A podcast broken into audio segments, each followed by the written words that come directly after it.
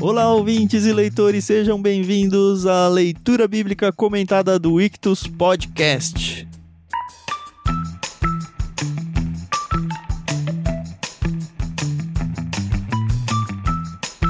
Eu sou o Thiago André Monteiro, arroba Vulgutan, e hoje estou aqui com o Thiago Moreira e a Carol Simão para conversarmos sobre o capítulo 9 de Gênesis.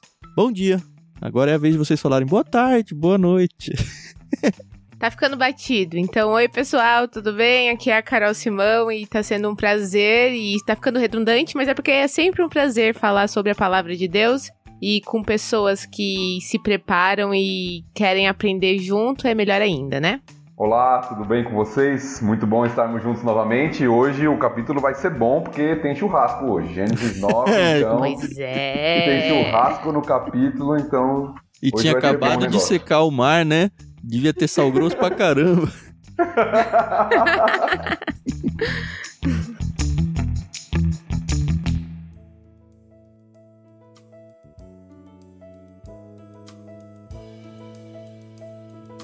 Hoje a gente vai separar essa leitura em três partes. A gente vai do verso 1 até o verso 7, depois do 8 ao 17 e novamente do 18 ao 28. Eu gostaria de mais uma vez creditar a nossa querida Mundo Cristão que emprestou a versão NVT, nova versão transformadora, para que a gente use nesse projeto. Muito obrigado. Beijos, querida Mundo Cristão. Agora o Thiago Moreira tá todo felizão aí porque ele tá com a Bíblia de estudo da NVT. Aliás, se você não conhece, conheça, olha, um pitelzinho essa Bíblia aqui, viu? Uma beleza de Bíblia de estudo. A gente já comentou de algumas aqui, mas essa aqui também tem ajudado a gente bastante a se preparar para essas gravações.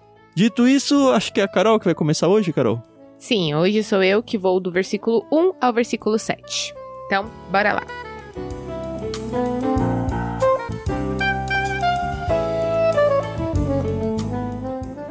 Deus abençoou Noé e seus filhos e lhes disse: Sejam férteis e multipliquem-se. Encham a terra. Todos os animais da terra, todas as aves do céu, todos os animais que rastejam pelo chão e todos os peixes do mar terão medo e pavor de vocês. Eu os coloquei sob o seu domínio. Assim como dei a vocês os cereais e os vegetais por alimento, também lhes dou os animais.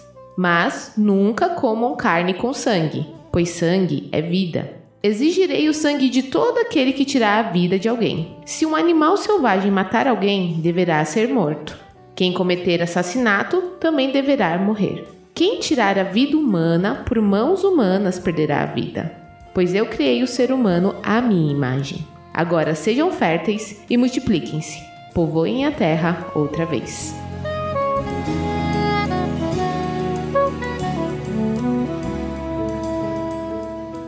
Muitas coisas, muitas coisas, né? Só sete versos. É, sete versos, mas caramba, como tem coisa. Eu vou começar aqui falando talvez umas bobagens e aí vocês vão me corrigindo. Confiança, Carol, que isso? pois é, gente. A gente vai criando. Eu tenho aí mais 65 livros pra criar essa confiança. A primeira coisa que a gente pode ver, né, é que Deus manda Noé e sua família ser fértil e se multiplicar, né? Que foi exatamente o que ele tinha dito para Adão e Eva, né? É interessante que ele fez aí um reboot, né, da Terra e deu a mesma ordem, né? Se multipliquem. Eu acho isso fantástico, né? Porque apesar de tudo, Deus, ele quer que a gente, né, procrie assim com a nossa família, né? Quer que a gente estabeleça aí laços familiares, né? Foi o primeiro destaque que eu vi aqui também, né? Porque é como se Deus estivesse tratando Noé como um novo Adão, né? Sim. Isso. Volta à ordem inicial lá, né? De Gênesis, de ser fértil, multiplicar, encher a terra. O texto retrata isso como uma bênção de Deus, né? Sim. Uhum. Deus abençoou Noé e seus filhos e, e com essa ordem, né?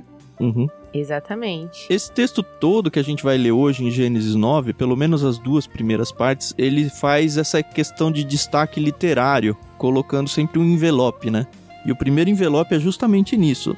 Presta atenção lá no começo do verso, no final, né, do verso 1, sejam férteis e multipliquem-se, encham a terra. Se a gente for no verso 7, que foi o último que a Carol leu, Agora, Uhum. sejam férteis e multipliquem-se, povoem a terra outra vez. Então ele vem com a mesma ordem barra bênção aqui, né? Como o Thiago falou. Uhum. A gente já explicou, acho que isso aí em algum episódio, né? Dizendo que quando o texto hebraico faz isso, na verdade ele está tentando dar ênfase àquilo que está ao centro e essa repetição reforça a ideia também. É uma espécie de moldura, né? Isso. Tecnicamente é chamado de inclusio. É uma estrutura literária que forma uma moldura destacando, né? O que está no centro e mostrando essas margens aqui como o que está sendo dito, né? O Deus está abençoando Noé e sua Uhum. família, né? Uhum. Então isso é, é bonito de ver para quem gosta de literatura aí também, como o pessoal aí do Ictus gosta, né? Então Uhum. é bem interessante.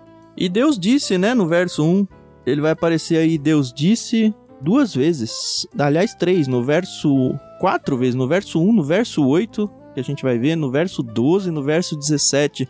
Deus vai dizer de verdade só antes do dilúvio, né? Lembra que a gente até mencionou, mas será que Deus conversava com Noé? Será que ele conversou com ele na arca? Talvez seja a volta do relacionamento com Deus aqui, no sentido de que Deus disse. E hoje, quando a gente fala, ah, Deus disse, a gente está mencionando as escrituras, né? Deus diz porque a gente leu, mas lá não, né? De alguma forma, talvez até diretamente, até porque não tinha outras pessoas para chegar perto do Noé, né? Deus chegou para ele e falou: Olha, é isso. Eu não sei se em sonhos, se ouviu uma voz na cabeça, mas Deus disse a ele. E é interessante pensar nisso porque durante o período da arca, a gente não sabe, né? Pelo menos o texto não enfatiza isso, né? A gente até citou isso no último episódio. Mas agora, Deus ele tem instruções a dar a Noé nessa nova realidade. Ele saiu da arca, tem coisas que ele tem que fazer, tem coisas que ele tem que lembrar, tem coisas que ele tem que saber. Então, Deus aqui como um professor, né? Como um instrutor, né? Então, Uhum. faça isso, faça aquilo. Então, Deus trabalhando aqui, orientando, revelando, né? Isso é tão importante pra gente. Mostra que a gente não tá sozinho, né? Deus vai Uhum. nos orientando. O que eu achei interessante, agora seguindo pro verso 2, é que Deus fala, né, para eles serem férteis e se multiplicarem, e fala que todos os animais da terra, as aves do céu, que rastejam pelo chão e os peixes vão ter medo e pavor, né? Isso é diferente do que ele falou para Adão, né, lá no início. E aí, não sei nem se dá pra entender o porquê disso. O que que mudou? Por que que agora os animais eles iam passar a ter medo? É, antes tem aquela cara de Nárnia, né? Das pessoas e os animais convivendo, super amigos e tudo, como inclusive é descrito como será lá depois do fim do mundo, lá nos novos céus e nova terra, que as crianças vão brincar com as serpentes e não vai ter risco nem nada, isso de alguma forma vai voltar. Mas o primeiro motivo que eu penso aqui, Carol, que os animais agora têm medo, e pode até ser visto como uma piada, é que agora os animais também são alimento, né? É, eu acho que é isso. É, é isso que o texto tá mostrando Ah, em seguida. é verdade. Eles têm medo porque agora eles são comida. Boa, eu não tinha pensado nisso, apesar de no verso seguinte falar, né, que agora eles seriam alimento, eu não tinha pensado que agora tem a cadeia alimentar, né? É, então, eu me pergunto se a cadeia alimentar entre os animais não surgiu aqui também. Eu não sei se os animais se atacavam É no Éden. Provavelmente aqui, apesar da Bíblia não dizer. Uhum. E aí chegamos ao verso 3, né? Só uma, uma pitadinha de questão literária também, no versículo Uhum. 2 ainda. Essa expressão medo e pavor, né, até no comentário da Bíblia de Estudo da NVT ele destaca isso, eu achei interessante. É uma expressão que é usada muitas vezes para falar dos inimigos de Israel. Quando Deus vai com Israel e Israel vai conquistando os povos, Deus coloca medo e pavor sobre eles, né? Quando eles vão entrar na Terra Prometida. Uhum. Então é a mesma expressão que é usada, né? É interessante Uhum. porque é meio que. Não é a mesma coisa, porque pavor é mais, né? Mas só pavor talvez já bastasse, né? Mas não, é um negócio que aumenta. Talvez seja essa É. ênfase que o texto tente dar. Sim. Uma coisa assim, uma observação. A gente vê mais pra frente que tem os animais puros e impuros, né? A gente até viu que Deus mandou Noé colocar, né, animais puros e impuros, mas não dá uma lista, né? E quando Deus fala aqui sobre que ele vai passar a dar os animais pro homem comer, ele não especifica bem, né, o que pode e o que não pode, né? E eu sei que o povo judeu tem muitas restrições alimentares, né? Eu acho que simplesmente não teve essas restrições aqui. Elas vieram acontecer mais adiante, eu acho. Eu não sei se eles já sabiam ou não, porque a gente vê que Noé tinha consciência do que era animal puro e impuro quando ele vai colocar na arca. E o texto simplesmente não especifica, não quer especificar, porque essa Isso. regulamentação vai vir lá como norma em Levítico. É, não só quando ele vai colocar na arca, mas quando ele vai ofertar os animais pra Deus também, né? Sim. Uhum, uhum. E aí ele vem e traz, né? Mas nunca comam carne com sangue, pois sangue é vida. E aí, como explicar isso para quem gosta daquele churrasquinho sangrando, hein? Pode comer. Mal passado é melhor, viu, gente? Ah. Brincadeiras à parte. Brincadeiras à parte, pelo que a gente vê no próprio livro de Levítico também, né? Levítico 17, não vou para lá agora, mas depois você que está ouvindo pode ler, versículos 10 a 14. A ideia aqui é que o animal, quando ele era abatido, né? Ele tinha que ter o seu sangue drenado. Uhum. Ele tinha essa recomendação da lei porque o, o, sangue aqui era o sinal da vida. Né? Todo o argumento no texto vai estar em cima disso, inclusive. Os próximos versículos são até mais polêmicos também, uhum. vão trazer a respeito disso. O sangue era o sinal de vida. Então você não poderia. O que eu entendo da regra aqui, da norma que está sendo dada, é que você não pode ter que derramar o sangue. Isso era importante principalmente também naquele contexto de uh, um culto sacrificial. Ô Thiago, eu fiquei na dúvida que você falou agora. Não pode derramar o sangue ou não pode, vírgula, tem que derramar o sangue, foi o que você disse. Ah, eu acho que eu falei errado então. Você tem que derramar o sangue. Tem que derramar, ok. Tem que derramar. Você não pode comer com o sangue. Não uhum. é a ideia, né? Por isso que eu até brinquei. Não é a ideia de que você está comendo churrasco, ele está um pouco mais vermelho e você não pode comer. Mas que o animal tinha que ser drenado, seu sangue tinha que ser tirado nesse sentido, para você usá-lo como alimentação. Você não podia comer ele ali naquele momento, entendeu? Com como se alguns povos até faziam, né? Com um animal ainda até vivo, uhum. né? Começavam a comer. Então acho que a regulamentação é essa para falar da ideia do sangue como símbolo da vida mesmo. Não trazer um sofrimento ali para o animal naquele sentido de comê-lo ainda com vida, inclusive. Sim, sim, uhum. sim. A minha questão ainda é assim: será que isso ainda vale? Porque isso não é lei para Moisés, sabe? Não é lei para os judeus. Isso aqui é para Noé, para a humanidade. Mais adiante ele vai fazer uma aliança com todo mundo. Então ele coloca isso aqui da mesma forma como ele vai falar daqui a pouco sobre pena de morte, que a gente já vai conversar. Ele coloca como uma regra geral a partir do novo Adão. Olha, vocês não devem comer sangue. Eu entendo essa questão de, ah, eu comer uma carne mal passada, não é isso que está sendo dito. Mas você tem hoje, por exemplo, sei lá, pratos feitos com sangue. Uhum. Você ferve no sangue, sabe? Sei lá, um molho pardo, por exemplo. Você usa sangue de animal para o preparo disso. Eu não sei, de verdade eu não sei como lidar com isso. Eu tendo a acreditar que não tem mais problema algum que eu uso textos do Novo Testamento para defender, olha, não se preocupe com comida tipo A ou tipo B, isso vai ser discursado lá nos textos lá, acho que é em Atos, né, que ele menciona isso. Então, assim, eu não tento encanar muito com isso, mas de verdade eu nunca tive 100% de paz com esse texto, não na carne mal passada, tá? Como o Thiago falou, não tem nada a ver isso. Mas justamente essa questão de sangue, sangue mesmo, assim. Não sei se vocês têm mais paz do que eu nisso.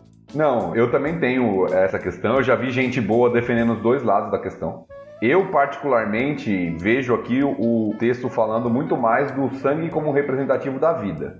Sim, mas a questão é, representa ou é? Porque o texto é é, eu não, não fui atrás de hebraico, acho que nem tem condições de chegar no, numa conclusão tão específica assim, literária, porque assim, a tradução pelo menos é, pois sangue é vida. Uhum. Na verdade, assim, eu acho que ele faz, tá fazendo esse sangue à vida para fazer uma ponte para o que virá agora, que é falar sobre Exato. o sangue do homem. Então acho que a, a, a neura nem é tanto essa questão dos animais.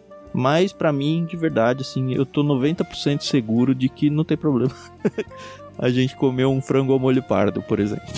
Mas é só 90, não é 100. Mas também se você comeu, não fique tenso você, e sua consciência tá te agredindo ou alguma coisa, o perdão de Deus alcança tudo, tá bom? Mas o fato que a gente tem de novo aqui no texto, por mais que se passa, pode ficar essa questão em, em dúvida aqui, a gente não tem 100% de certeza, apesar de achar que isso não tem problema também, é a questão de que há uma mudança de fato na dieta do homem agora, né? Uhum. O que antes não existia, agora Deus permite né, que os animais sejam usados como alimento. Uhum. Isso é importante na nossa época, tem muita discussão, muito debate sobre isso na nossa época, né?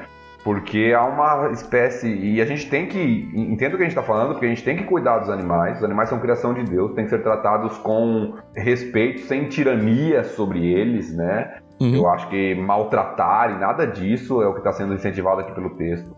Mas mostrando que os animais também fazem parte da provisão de Deus aqui, pelo menos a partir do dilúvio, para o sustento do homem, para a alimentação do homem. Na nossa cultura, isso às vezes é visto com maus olhos, né? Como se o homem estivesse indo contra, muitas vezes, o plano de Deus até. Mas o que o texto mostra é que Deus permitiu isso, liberou isso ao homem. E a grande diferença que o texto destaca mais à frente, que muitos não conseguem entender hoje, a diferença entre o homem e o animal, até no tratamento e no cuidado, é que o homem é a imagem de Deus. Do animal não é dito isso. Uhum. É, então não tente construir uma teologia vegana, porque você vai estar tá indo muito contrário à Bíblia. Assim. Eu vou até um pouco mais além. O Tiago falou ah, que Deus permitiu. Eu acho que não, Deus não permitiu, Deus deu para você, porque assim, o texto para mim é assim como eu dei os cereais e os vegetais por alimento, também lhes dou os animais. Assim, ó, ó tem a fruta aqui que é, é para você comer e tem a carne aqui que é para você comer. Eu dou uhum. os dois como bênção igualmente. Você pode escolher entre a maçã e a laranja e a banana. Você pode escolher entre o boi e, e o frango, sei lá. É, acho que tirando por uma questão de saúde, né? Porque tem muitas pessoas que realmente não podem, né? Certos alimentos, frutas, vegetais, enfim. Eu, eu acho que é sempre muito bom. Quer me chamar para um churrasquinho? Tamo aí. Churrasquinho virtual só agora, hein, Carol? É, por favor. Espero que não, né? Quando esse programa for ar, espero que a gente já esteja vacinado. Será? E que esteja tudo bom, né? Quem sabe? eu espero que o programa vá ao ar logo e eu espero também que o, a pandemia acabe logo. Amém. Mas enfim, aí gira o assunto, né? Porque, enfim, ele tá falando de morte, de sangue, sangue é vida. E aí ele coloca o homem na jogada, o homem no meio do assunto. Olha, matar um homem é algo muito sério. Um homem aqui, um ser humano, né? Matar um ser humano é algo muito sério. Talvez a coisa mais séria, o pecado mais sério que o homem é capaz de causar aqui.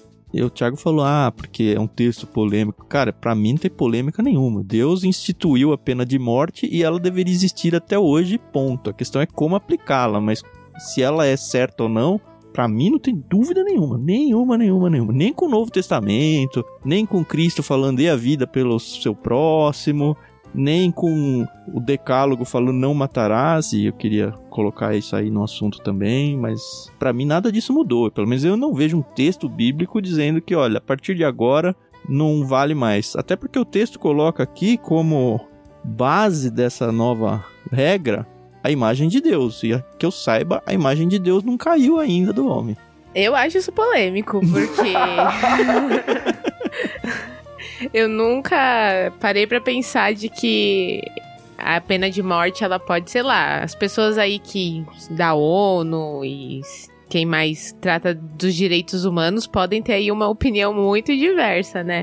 Então eu prefiro pensar que não devemos matar, pronto, acabou vida que segue. Mas você não deve matar, eu não devo matar também.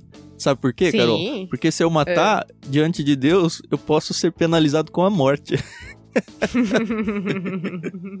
Quando eu disse polêmico, é porque de fato existem várias posições isso, a sei, disso, né? Sim, sim. E no nosso contexto brasileiro, isso é até mais polêmico porque nós não temos essa realidade no nosso país. Tem muitos países que têm, Estados Unidos e alguns estados têm, é, outros lugares têm pena de morte, né? Eu acho que a gente não tem nem a realidade e nem as condições governamentais para implementar uma coisa dessa. Esse é Já é outro pensou? assunto. É. Mas o importante da gente entender aqui no texto é o que o texto está falando para a gente chegar de fato à nossa definição, né? O texto está colocando como algo muito sério porque o homem é criado à imagem de Deus. Então, diferente do animal que, por exemplo, pode ser morto para servir de alimento, o homem não pode. O homem foi criado à imagem de Deus, né? O versículo 6 diz isso. E é interessante que nesse texto aqui, e eu concordo com a posição do Tiago, tá? É, nesse texto aqui, o texto coloca a responsabilidade de fazer a pena de morte sobre o homem, uhum. né? Que o texto diz: quem tirar a vida humana por mãos humanas perderá a vida. Né? Porque uhum. a gente poderia falar assim: não, Deus que vai julgar a pessoa. E tem muita gente que vai para esse lado, né? No sentido de que não vos vingueis e tal. Mas a questão é que a pena de morte, ela não é uma vingança naquele sentido de, ah, você me fez um dano, eu vou causar um dano em você. É, não é a justiça por mãos, né, de civis, por exemplo. Exato, então tá errado isso. Não é a olho por olho, dente por dente aqui no sentido de que, ó, você veio e matou meu filho, eu vou e mato você ou mato o seu. Não é uhum. isso. É a questão da ordem aqui. Tanto que eu defendo essa questão de pena de morte e tal, mas num sentido onde você tem, de alguma forma, o governo e aí, entre aspas e aspas, esse governo aí, porque, enfim, é uma coisa muito séria, enfim, pode correr alguma coisa, mas não no sentido de vingança, porque, assim, vingança é muito claro, no Novo Testamento principalmente, olha, você não deve buscar vingança, a vingança vem das mãos do Senhor. É Deus quem se vinga. A gente, no máximo, se ira com a citação. E desde o antigo, viu, Tiago? Porque na própria lei de Moisés, quando acontecia isso, a pessoa tinha uma cidade de refúgio para ela não ser vingada por um parente próximo. Uhum. Se ela matasse alguém, ela ia para uma cidade de refúgio para ela ser julgada. Se fosse intencionalmente, ela seria eliminada do meio do povo. Se não fosse, se foi um acidente, por algum motivo, ela era protegida.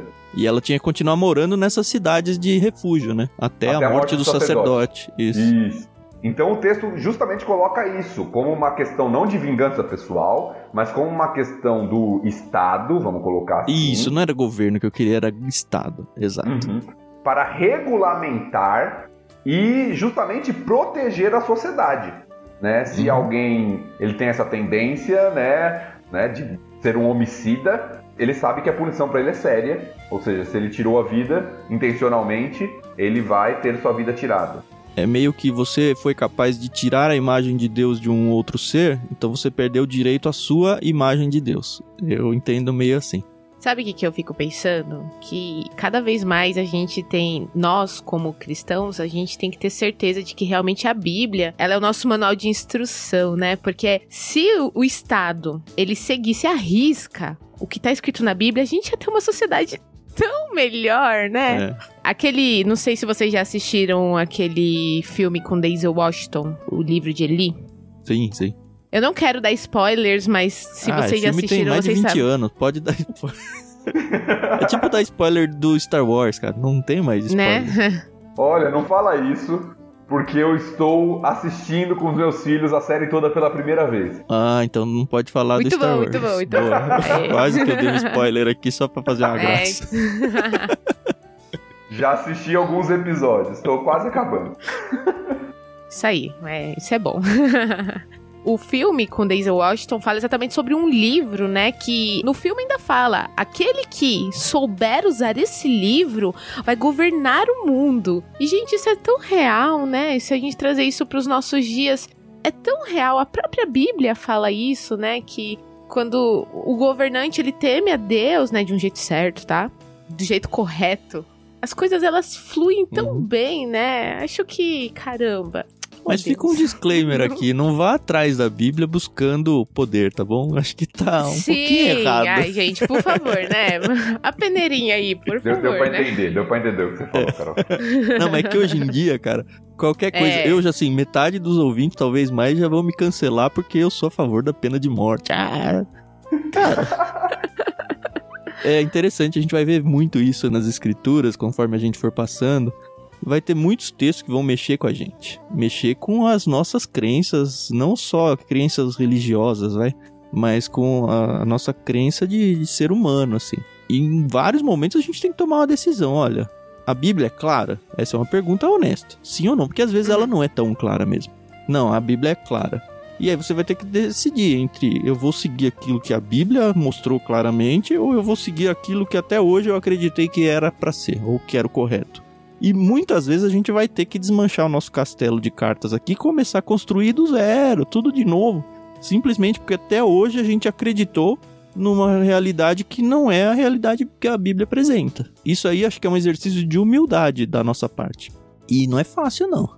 Ah, é. E também entender que, por mais que eu, eu tenha a mesma posição, como eu falei, do Tiago, Existem pessoas sérias que entendem de outra forma e a gente tem que saber lidar com isso, né? Até sobre as aplicações disso. Sim. Né? No sentido de que, poxa, isso em Israel, num povo governado pela lei de Deus, Mas e num, na nossa sociedade hoje, que não somos uma sociedade, o povo de Deus, vamos colocar assim como era Israel, como isso se aplica, como isso se dá, a corruptibilidade do nosso governo e todas essas questões, são todas polêmicas que vêm à tona quando a gente fala desse tema, né? Sim. Verdade. Que a gente não tá discutindo aqui. Aliás, eu acho Sim. que, Ah, como eu é. falei, eu acho que o governo brasileiro, como um todo aí, os três poderes e tudo, ele tá muito longe de estar preparado para lidar com um negócio desse. Então, no Uhum. contexto atual, é melhor que deixe como tá, sabe? Porque, assim, vai começar a morrer gente que não era pra morrer e não morrer gente que era pra morrer. E aí, qual é o mal menor, sabe? É, acho que é meio por aí. Agora, voltando um pouquinho para o texto de Gênesis, a questão do assassinato, é importante a gente lembrar que provavelmente essa ordem de Deus também está vindo por causa do que aconteceu pré-dilúvio. Lá com Uhum. Caim e Abel, né? Caim e Abel, Lameque Uhum. e os homens da época do dilúvio. Porque quando você Uhum. volta para o capítulo 6, antes do dilúvio, um dos motivos que foi dado para Deus trazer o dilúvio e o juízo sobre a terra é porque a, a violência tinha aumentado sobre a terra, tinha se multiplicado sobre a terra. Então, certamente isso estava acontecendo. Sim. Deliberadamente, pessoas matando umas às outras, como Caim fez, como Lameque fez, e a violência aumentando sobre a face da terra. Então, Deus está colocando uma restrição aqui. Olha, prestem atenção que isso é muito sério. Foi por causa disso que o juízo veio. Uhum. Então, eu vou regulamentar como vocês têm que agir quando É uma contenção da própria violência, né? Exato. Que legal.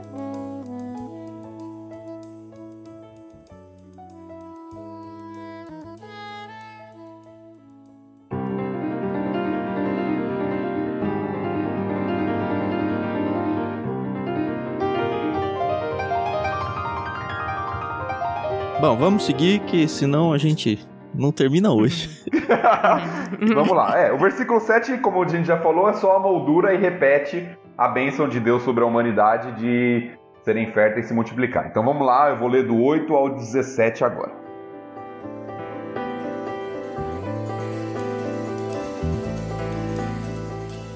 Então Deus disse a Noé e seus filhos: Confirmo aqui a minha aliança com vocês, seus descendentes, e todos os animais que estavam com vocês na embarcação: as aves, os animais domésticos e os animais selvagens, todos os seres vivos da terra. Sim, confirmo a minha aliança com vocês. Nunca mais os seres vivos serão exterminados pelas águas. Nunca mais a terra será destruída por um dilúvio. Então Deus disse: Eu lhes dou um sinal da minha aliança com vocês e com todos os seres vivos para todas as gerações futuras. Coloquei o arco-íris nas nuvens. Ele é o sinal da minha aliança com toda a terra. Quando eu enviar nuvens sobre a terra, nelas aparecerá o arco-íris, e eu me lembrarei da minha aliança com vocês e com todos os seres vivos. Nunca mais as águas de um dilúvio destruirão toda a vida. Ao olhar para o arco-íris nas nuvens, eu me lembrarei da aliança eterna entre Deus e todos os seres vivos da terra. Então Deus disse a Noé: Este arco-íris é o sinal da aliança que confirmo com todas as criaturas da terra.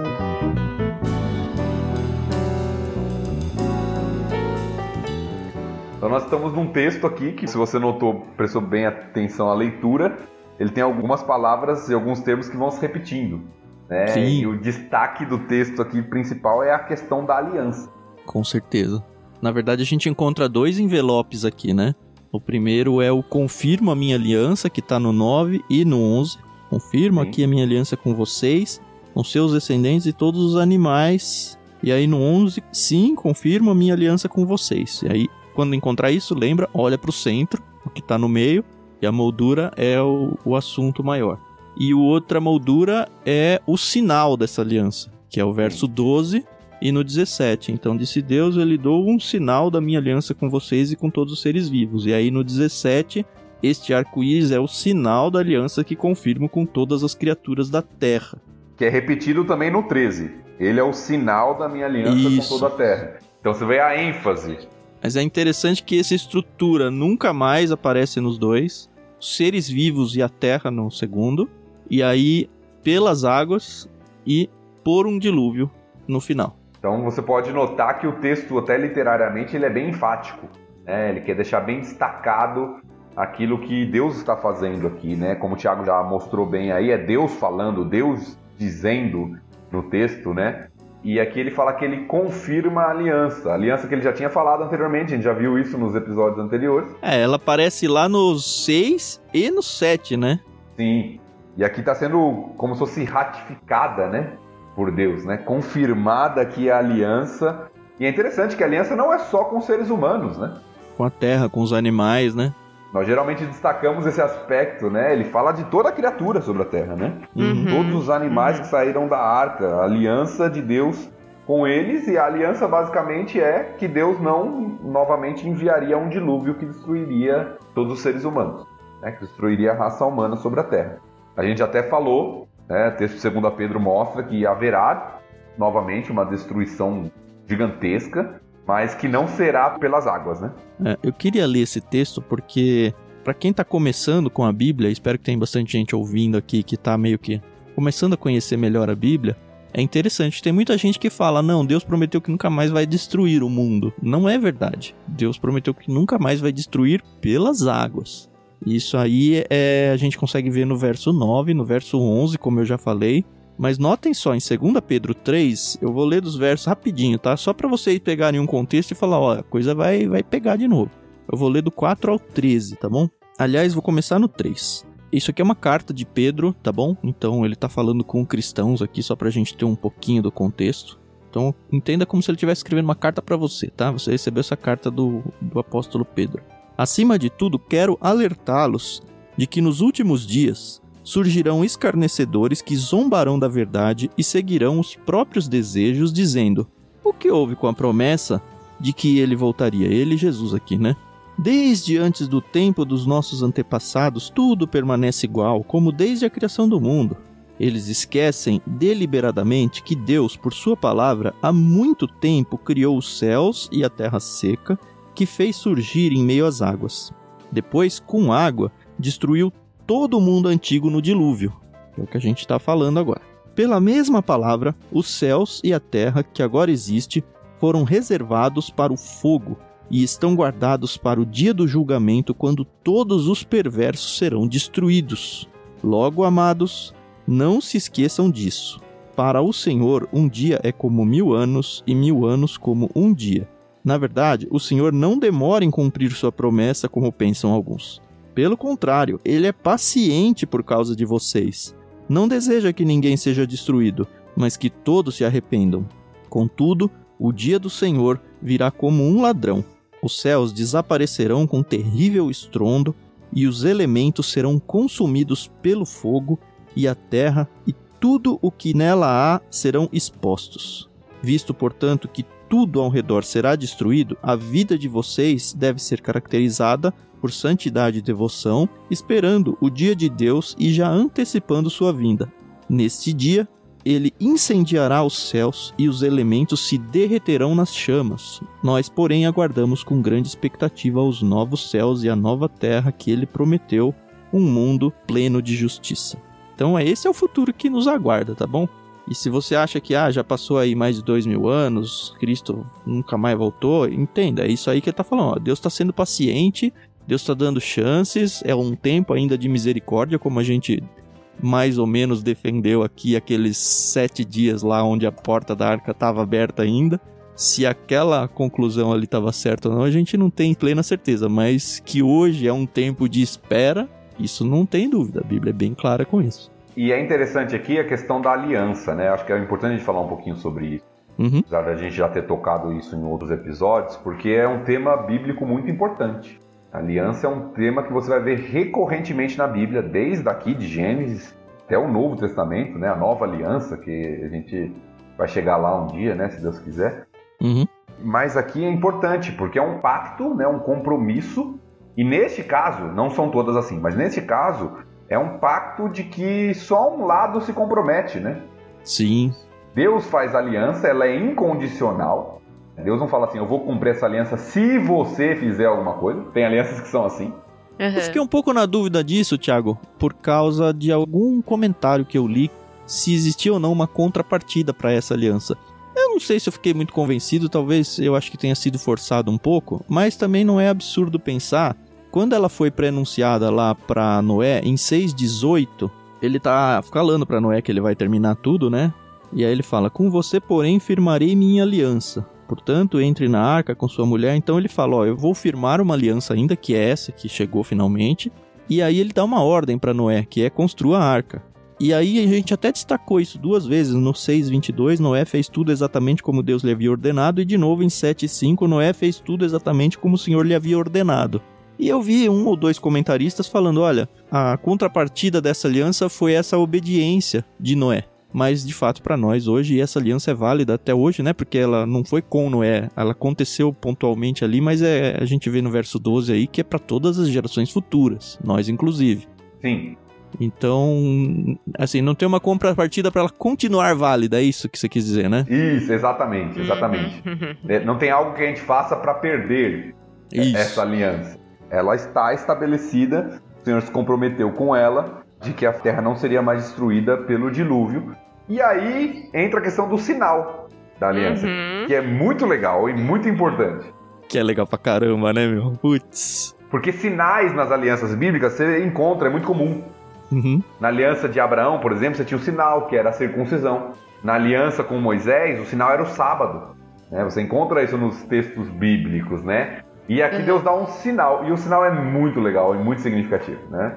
Ah, A Carol acho que tá se coçando pra falar ali pela cara dela. Fala aí, Carol, o que você descobriu sim. aí. Uma vez eu, eu não participei dessa polêmica, mas eu vi essa polêmica nas redes sociais, porque era de um rapaz que eu conheço até hoje, um cristão sério. Mas ele trouxe uma polêmica que eu achei um pouco desnecessária, e aí hoje eu pude ver. Eu li esse capítulo em duas versões, na NVT e na ARA. E ele se baseou na ARA pra fazer esse comentário que ele fez. Que nós não devemos falar arco-íris. Porque na Bíblia não fala sobre arco-íris, que o arco-íris foi uma invenção do homem, o nome, tá bom? E hoje ele é usado como símbolos de para defesa de, enfim, de LGBTs, não quero entrar nessa questão. E aí a polêmica era que uma pessoa tinha escrito, né? Ah, o arco-íris, olha que lindo, arco-íris, é a promessa de Deus. E ele falou: Não, irmão, você está errado, porque na Bíblia não fala isso. E eu fiquei, gente, sabe? Dá uma decepcionada. É, pra mim, isso é equivalente É. àquela gente que fala: não, não posso comemorar o Natal porque não foi em dezembro. Fala, ah, mano. Pra que Eu isso? fiquei pensando, sério que você tá preocupado? Ai, eu tenho até medo, porque eu acho que ele pode até ouvir esse programa. Mas assim. A minha preocupação era com o fato de, poxa, a gente tá discutindo se a gente tem que usar um termo ou outro, em vez de agradecer porque existe a aliança e da gente tá preocupado com, poxa, estou divulgando a palavra do Senhor, do que, irmão, não tá ou tá escrito na Bíblia, assim, a colar. E aí essa versão, pelo menos eu sempre lia a, a Bíblia na versão AR e realmente sempre tá lá o arco, o arco, o arco. E aí nessa versão veio o arco-íris, entendeu? E poxa, Uhum. tá bom, tá tudo bem, entendeu? E é uma polêmica que eu acho tão desnecessária. Sim. Tem só uma coisa que eu lamento, Carol. Eu lamento É. eu não enxergar o símbolo dessa aliança plenamente. Que é lindo. Puxa, é tão triste isso. Ah, é, é, verdade, né? uma É, das coisas do meu corpo glorificado que eu anseio é parar de ser daltônico. Tomara que eu não seja lá, né? Vai Só saber. pra explicar pros ouvintes aí, duas coisas. Primeiro que a Carol ela é muito educada. Eu e o Thiago vamos atropelando um ou outro e ela fica lá esperando a gente com um sorriso no rosto querendo falar. Ela quase né? levanta a mão, assim, né? É, com licença. Mas a segunda coisa aqui é que literalmente o texto traz o meu arco, né? Deus falando, o arco de Deus. Por isso que alguns vão falar, não use arco-íris, é o arco de Deus, não sei o que, não sei o que. Mas a palavra é muito comum nos nossos dias e ela é usada. E a- Uhum. aqui a tradução ela traz pra pessoa entender o que arco é esse. É o que a gente chama de arco-íris. É, o errado é Uhum. falar arco-íro, né? Ai, ai, ai. então é, é usado e eu também não vejo problema nenhum. Né, de Mas é o arco-íris, né? Não existe uma. Eu nunca vi ninguém falando, olha, não é o arco-íris, é outro arco. Não tem outro arco nos céus que aparece quando chove, né? Eu não conheço. Não. Só se ele for menos colorido que o arco-íris ainda, eu não enxergar nada, né? Ai, ai. E o interessante, né, que eu vejo aqui dessa ideia do sinal da aliança, novamente o texto usa duas vezes a expressão que a gente explicou no último episódio, eu me lembrarei, Deus se lembra, Uhum. Me lembrarei da minha aliança com vocês, me lembrarei da aliança eterna, é o que o versículo 16 diz. É de Deus um símbolo. É interessante isso, né? Porque um sinal, sinal ele serve justamente para isso, para lembrar. Uhum. E não que Deus tenha que se lembrar porque ele esquece, né? A gente já falou isso lá atrás. Sim, é porque sim. ele se compromete. É meio que eu lembro os homens de que eu lembro dessa aliança, que eu me Exatamente. comprometi.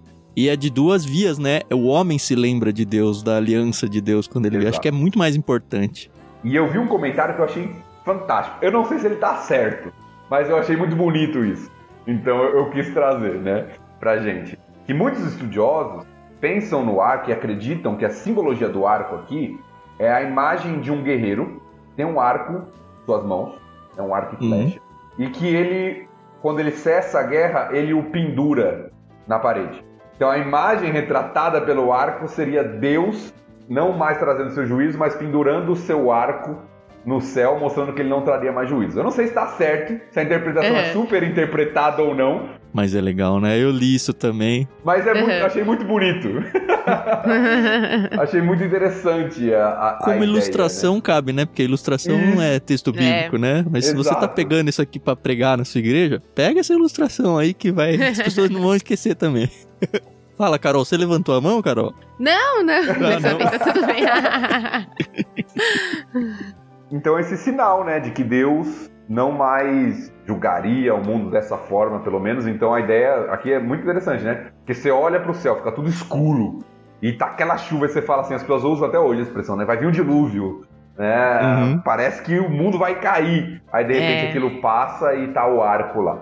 Nossa, É, eu tenho uma memória muito bonita de uma das primeiras vezes que eu tive consciência do arco-íris, né? Que eu vi.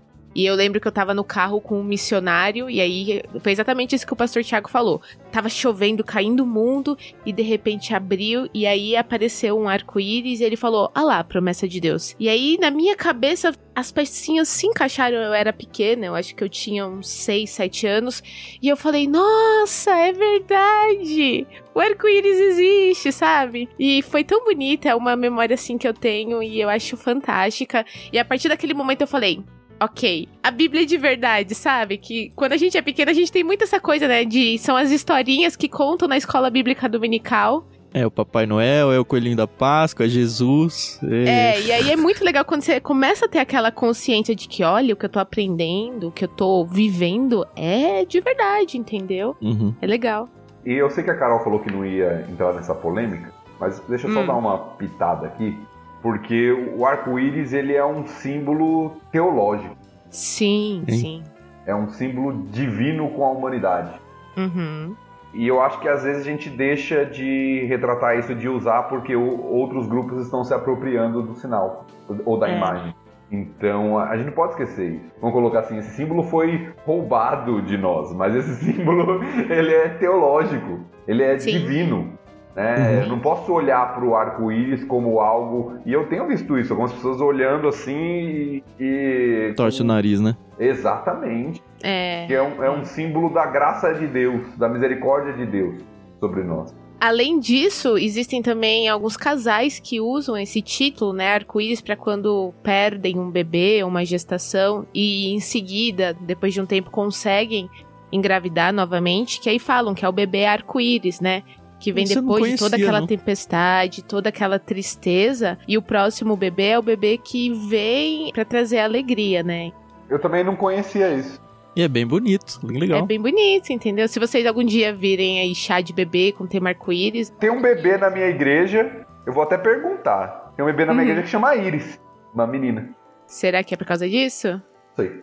Pode ser. Bom, enfim. É porque o irmão é o arco, né? Tututá. Casal muito querido que se estiver ouvindo aí, é provável que eles ouçam o podcast. Um abraço pra eles. Não só respondam pro Thiago, comenta aí no podcast pra todo mundo saber.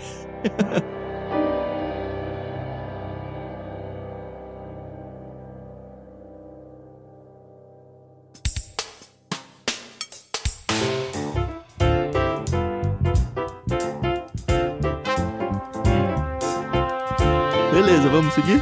Sim. Então, a partir do verso 18 agora.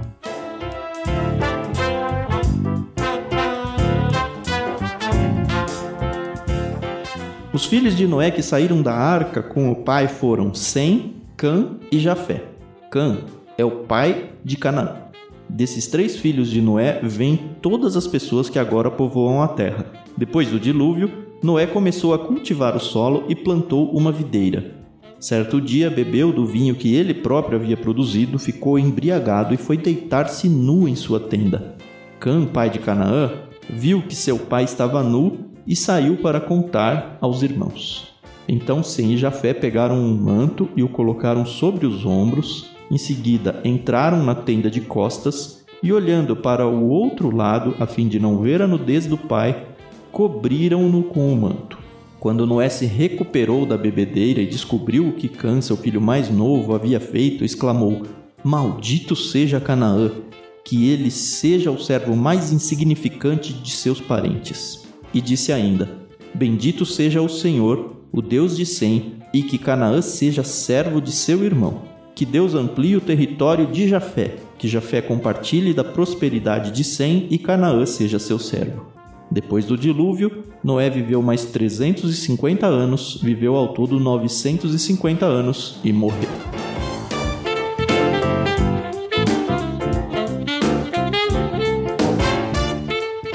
Bom, uma primeira coisa que eu destaco aqui, e na verdade eu não sei se eu tenho uma resposta, não, tá? É que o Canaã, que é o filho, né, o neto do Noé, ele é sempre mencionado quando o nome Cã é mencionado.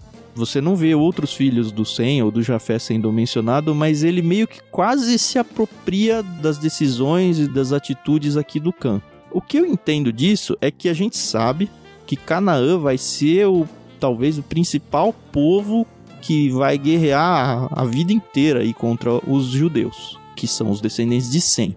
Então, eu acho que, como é Moisés que está escrevendo, e num contexto de Moisés, eles estavam aqui, tinham saído da terra do Egito, indo rumo à terra prometida, que justamente era onde Canaã morava, né?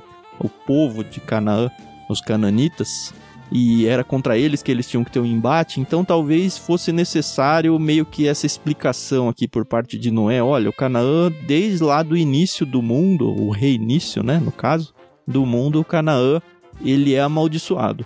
Já é dito que ele vai ser inimigo nosso, que ele vai ser escravo nosso, e era justamente isso que eles iam fazer nessa entrada da Terra Prometida. Então talvez já fosse um jeito de preparar o povo para isso aí. Eu entendo aí. Eu acho que o destaque do texto ele tá aqui para isso mesmo. Moisés tem em vista não só o que aconteceu na história, mas também o que está à frente. Então ele está escrevendo para o povo prestes a entrar aí na Terra Prometida, onde os cananitas estão, né? Onde os descendentes de Canaã estão. Então eu acho que o destaque do texto tem muito a ver com isso tem muito a ver com que o povo ainda vai enfrentar e entender quem são aqueles que estão na terra que o povo vai conquistar. Então eu acho que isso é muito e é interessante ter essa leitura, saber que a gente o autor bíblico ele tem essa dupla perspectiva, a história e ele não muda a história, ele não reinventa a história, ele conta a história, mas à luz daquilo que está adiante, né, da situação que ele está escrevendo, né, para quem ele está escrevendo naquele momento. Então acho que isso é importante no texto. Que não é muito diferente do que pastores e professores de Bíblia hoje fazem para o povo. Ele pega a Bíblia e retira dela os princípios para a realidade atual, aplicações para a realidade atual, sem desrespeitar o conteúdo histórico ali, sem distorcer nada. E tem aqueles que não fazem isso, né? É, eu quero crer que a pessoa uma pessoa honesta com as escrituras vai sempre buscar isso. Talvez às vezes ela não consiga, ou pelo menos não com a excelência necessária. Uhum. Da mesma forma que a gente aqui, né?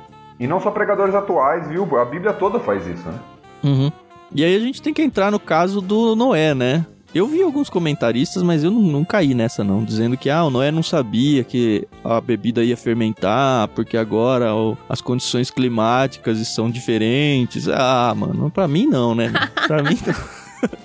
pra mim o Noé só falou, ah, beleza, vou fazer aqui o meu vinhozinho, e não é pecado algum a pessoa beber vinho, o pecado é se embriagar. De fato, ele se embriagou, perdeu totalmente sua lucidez ali acredito que arrancou as roupas por causa do calor ou qualquer coisa assim. E é interessante notar que a, a nudez aqui, da mesma forma lá como foi com Adão e Eva, logo depois que eles pecaram, ela é vista como algo vergonhoso, né? E continua, né? Continua aqui. E assim, o tema tá logo no começo, é muito interessante. Adão e Eva, sim, pecam e já tem essa questão da nudez já exposta. Aqui eles acabaram de descer da arca, já tem essa questão da nudez exposta outra vez. Esse texto é riquíssimo, né? Primeiro, eu gosto sempre quando chegam textos assim, apesar de nos decepcionar em alguns pontos, mas de lembrar que a Bíblia nunca esconde os defeitos dos seus heróis, né? Porque o herói é uhum. sempre Deus, né? Uhum. E tem várias tentativas de justificar Noé, né? Para alguns era o primeiro que estava plantando uma vinha e não sabia. Para outros eram as mudanças climáticas. Mas eu também concordo, eu acho que nada disso é verdadeiro. Até porque quando o texto fala dos homens pré-dilúvio, fala que eles comiam e bebiam é, ou seja, eles já tinham experiência de bebidas alcoólicas ali e, e era o vinho, né? Muito uhum. provavelmente era o vinho. Né? Então Noé, eu acho que certamente sabia né, o que estava acontecendo ali e como o Thiago destacou bem, o problema da embriaguez, né? Ah, o problema de você ser seduzido é um cuidado, é um perigo, né? Por isso que no nosso contexto religioso muitas vezes se condena a bebida alcoólica em si, apesar da Bíblia nunca ter condenado, por causa do perigo que ela pode trazer, né? E aqui Noé está vivenciando isso. E eu também leio o texto da mesma forma, né? Ele bebeu, esquentou por causa da bebida. E nem era japonês, hein? Vocês já viram um japonês bebendo, cara? O japonês viram um fósforo aceso a cara deles. É muito interessante isso. Eles têm alguma coisa. Eu não sei se é verdade, mas eu já. Alguém já me falou que eles têm algum alguma coisa na composição da pele deles que falta, que quando eles bebem qualquer coisa, eles ficam super vermelhos. E é muito engraçado, porque a Renata é japonesa, então, assim, eu conheço muito japonês na minha vida. E é hum. sempre assim, não conheço um japonês que não fica vermelho, pimentão, assim, de beber meio copo de qualquer coisa, sabe? Ai, ai. E aí o destaque que o Thiago falou a respeito da nudez, né? Que é outro tema na Bíblia que é muito recorrente, uhum. muito sério que na nossa cultura é totalmente desprezado, né? Na nossa uhum. cultura é incentivado, é visto como algo belo, né? Que você tem que mostrar mesmo e uma série de coisas, né? E o texto bíblico mostra que a beleza da nudez estava no período pré-queda, uhum. né? No período da inocência ali. A partir do momento em que eles pecam, a primeira coisa que Deus faz, inclusive, é providenciar roupa para eles. Sim. Se cobrirem. E de novo, eu acho que vale um alerta aqui, Thiago, porque as pessoas não entendem o que a gente tá falando. Se você é casado, lembre-se que na Bíblia também existe Cantares de Salomão, o Cântico dos Cânticos, onde de uma certa forma a própria nudez ela é exaltada no momento certo. Com a pessoa certa. No momento certo, com a pessoa certa, com o propósito certo. E eu tô falando isso porque, infelizmente, a gente sabe que existem realidades onde marido e mulher não se veem nus nunca, ou eles acham isso ruim, ou. Sabe, teve épocas, eu nem sei se isso ainda existe no contexto brasileiro, pelo menos, onde as pessoas tinham relacionamentos sexuais com um lençol dividindo as duas, os dois corpos, sabe? E a gente vai chegar lá em Cantares de Salomão, onde é exaltado os seios da noiva e tudo mais, e não só os seios, mas muitas outras partes e tudo. Mas entenda isso, aqui é a nudez exposta publicamente, né? Uhum. Que ele tá dizendo aqui. Se a gente chegar em Cantares Salomão, tem que ser proibido para menores de 18 Menores anos. Menores de 18 é, né? anos. sabe é. que eu tava, eu tava lendo Cantares de Salomão esses dias. E eu tava imaginando, cara, como vai ser quando a gente gravar isso lá no Leitura Bíblica Comentada? Porque o livro mesmo, ele é composto como jogral, assim, né? Então a gente tem o esposo falando. É uma cantata as amigas falando. É, então. E aí tem a mulher falando, a Sulamita falando. Eu pensei, puxa, vai ser legal, a gente vai poder fazer a leitura desse texto dessa forma, porque a gente tá em três lá gravando. Aí eu fiquei pensando na cara da Carol, lendo os textos da Sulamita. Não é? Vai se preparando, hein, Carol? É, a timidez aqui pega forte. É só a gente falar que é um símbolo de Cristo com a igreja que está resolvido. Isso, isso. Igual o Noé também não sabia que ia se embebedar, né?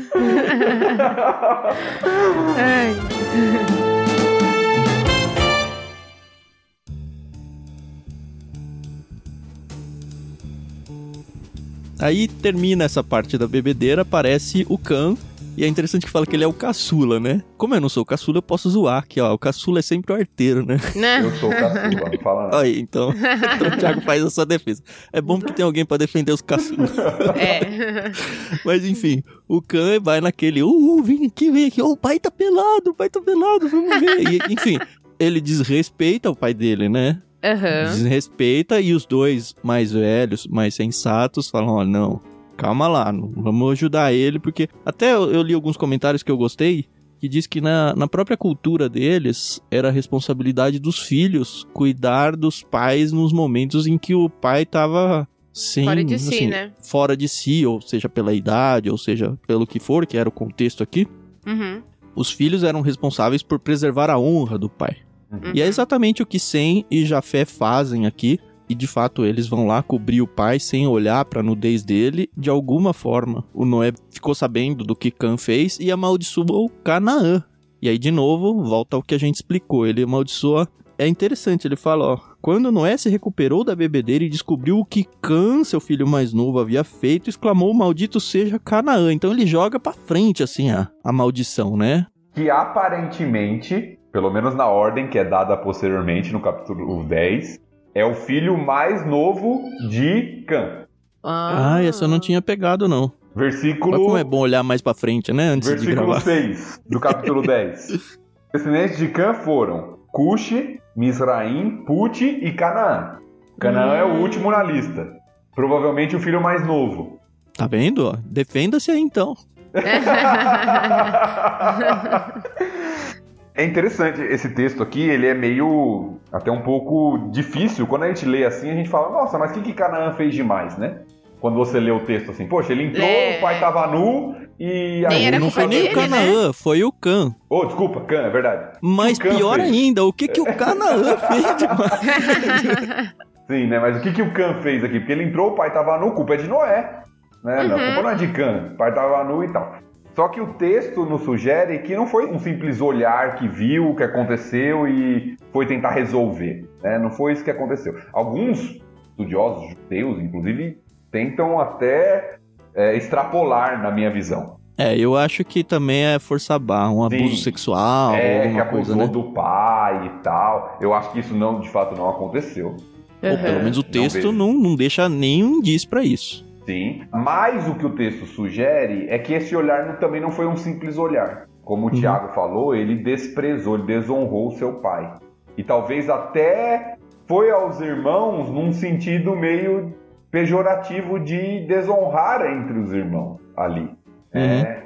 E aí nós temos o contraste do que fizeram sem Jafé, né? Que nem olharam para trás, pegaram no ombro, foram andando de costa para preservar a honra do pai.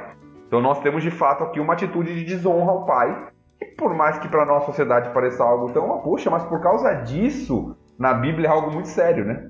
Desobediência Uhum. desonra aos pais, é, inclusive um filho rebelde, nas leis do Antigo Testamento de Moisés, ele deveria ser apedrejado, era pena de Sim. morte também. É. Sim. É. Muita coisa se perdeu, né? Muita coisa. Então era algo muito sério que estava acontecendo aqui. Não era um, Uhum. ah, só isso e tal. Era algo muito sério diante de Deus e naquela cultura o que estava acontecendo.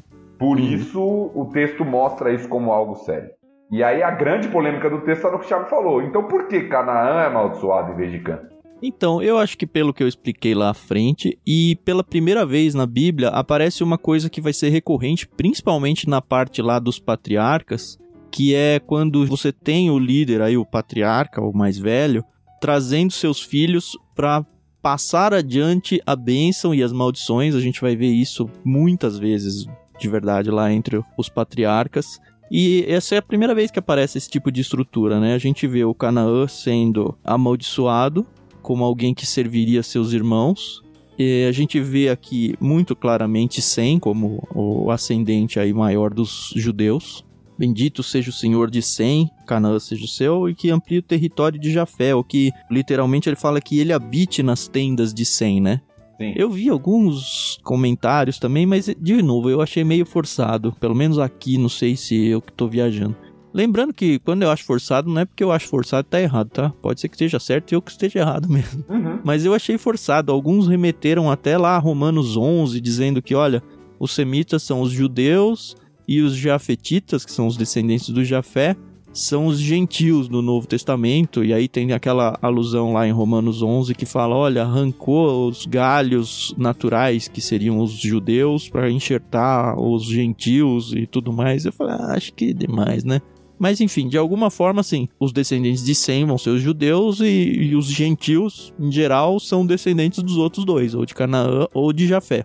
É, o que a gente conhece historicamente falando, que aparentemente os cananitas foram aqueles que vivem até hoje em guerra com Israel, né, os povos ao Sim. redor ali, e os jafetitas uhum. eles foram mais para a região da Europa. É, eu li dizendo que os cananitas são egípcios, Sim. ou o próprio povo ali que vivia em Canaã quando eles estavam lá. Mas também não dá para confundir com o pessoal do Islã, porque o do Islã vai Sim. ser do Ismael, né? Isso. Que tá um pouco longe ainda. Vai seguir, né? É. Vão vir de um desses três, né? Isso, isso. De um desses sim. três vão vir, né? Não, mas a questão é que o Ismael, ele vai vir dos semitas aqui, né? Sim, sim, sim. Mas beleza. Literalmente falando, é interessante que o texto ele é uma estrutura poética, né? A bênção e a maldição aqui que tem no texto. Dependendo da sua Bíblia, você pode perceber isso por causa do, da centralização do texto, né? Na página. Exato. E como o Tiago falou, é a primeira vez que isso vem da boca de um ser humano, né? Deus já tinha dado maldições, consequências para Adão e Eva, para Caim, mas é a primeira vez que essa bênção, maldição, ela vem da boca de um ser humano, né? De Passada para descendentes, né? Isso. Isso vai acontecer algumas vezes na Bíblia, é a primeira vez que isso acontece. E aí, uma coisa interessante a gente saber é o seguinte: como a gente está falando, né? É lógico, quem proferiu isso foi Noé, e Moisés está trazendo as palavras de Noé. Mas uhum. Moisés tem um contexto de Canaã e de quem são os cananitas. Eu não vou ler porque o nosso episódio está até se estendendo aqui, mas depois você pode ler na sua casa Levítico 18. Levítico uhum. 18 tem uma ordem lá, olha, não sejam como os cananitas na terra que vocês vão habitar, porque eles fazem isso, isso dão uma série de normas de imoralidade, de idolatria, de sacrifícios de crianças a deuses, de uma série de coisas que mostram a perversidade e a imoralidade daquele povo. Então, uhum. certamente, uhum. Moisés está querendo fazer um paralelo aqui uhum. entre Cã e Canaã. Como Cã desonrou seu pai e não considerou e fez o que era errado, Canaã faz a mesma coisa. É meio que aconteceu com o Caim lá, né? E toda a depravação que surge dentro da descendência dele. É. Esse ponto é importante como aplicação pra gente. Nos faz lembrar da influência que nós temos sobre nossos filhos e aqueles que estão ao nosso redor. É uhum. claro que, como a gente já falou, a responsabilidade é individual, cada um tem a sua diante de Deus, mas existe uma influência. A forma como eu vivo influencia aqueles que estão é, sob mim, sob minha liderança. Sim. Sim. Pro bem e pro mal, né? Pro bem é. e pro mal. E ainda bem que pro bem também, né? É. Espero eu, né? Tô tentando fazer o meu melhor aqui. e um destaque que eu gosto do texto, que eu acho bonito, é que o texto diz assim: Maldito seja Canaã, mas quando vai falar de Sem, é bendito seja o Senhor.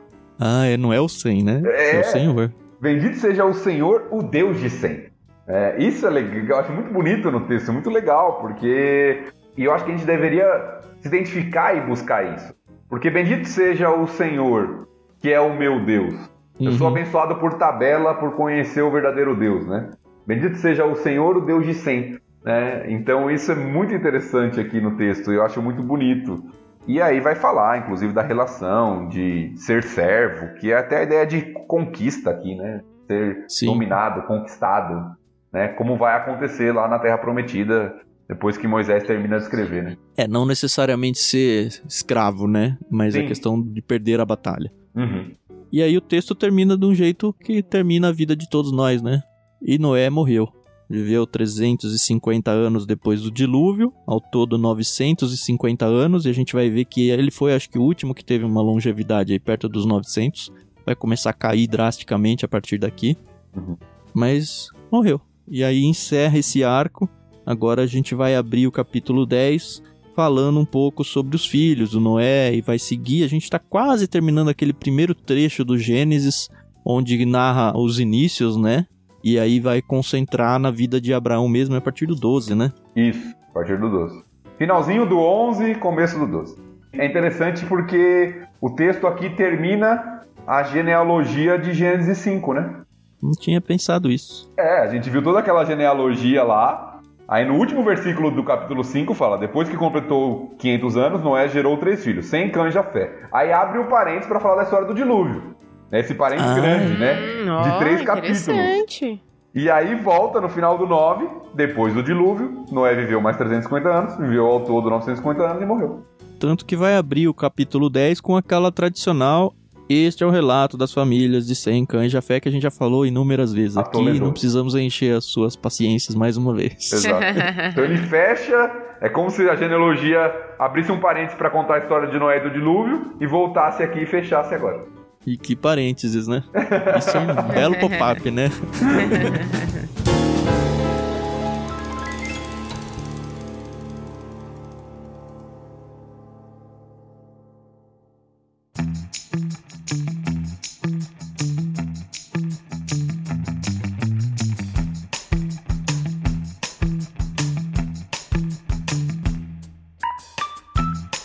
Muito obrigado mais uma vez, senhores ouvintes, por estarem nesse projeto. Não se esqueçam, se envolvam com a gente. Deixa a gente saber o que você está aproveitando dessa leitura. Deixa a gente saber se você está conseguindo levar isso aí para outros grupos, nas igrejas, nas famílias e tudo mais.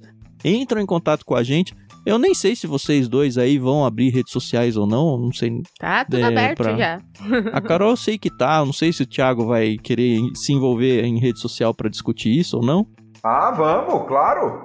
Top. Bom, eu sou Vulgutan, eu é Twitter ou Instagram, a Carol é arroba somente Carol no Twitter e o Isso. Instagram dela é o Manhaca. É, não, vai no Twitter que aí lá tem o link pro Instagram, é mais fácil. Eu não tenho Twitter. Posso criar uma conta, mas até agora não tenho.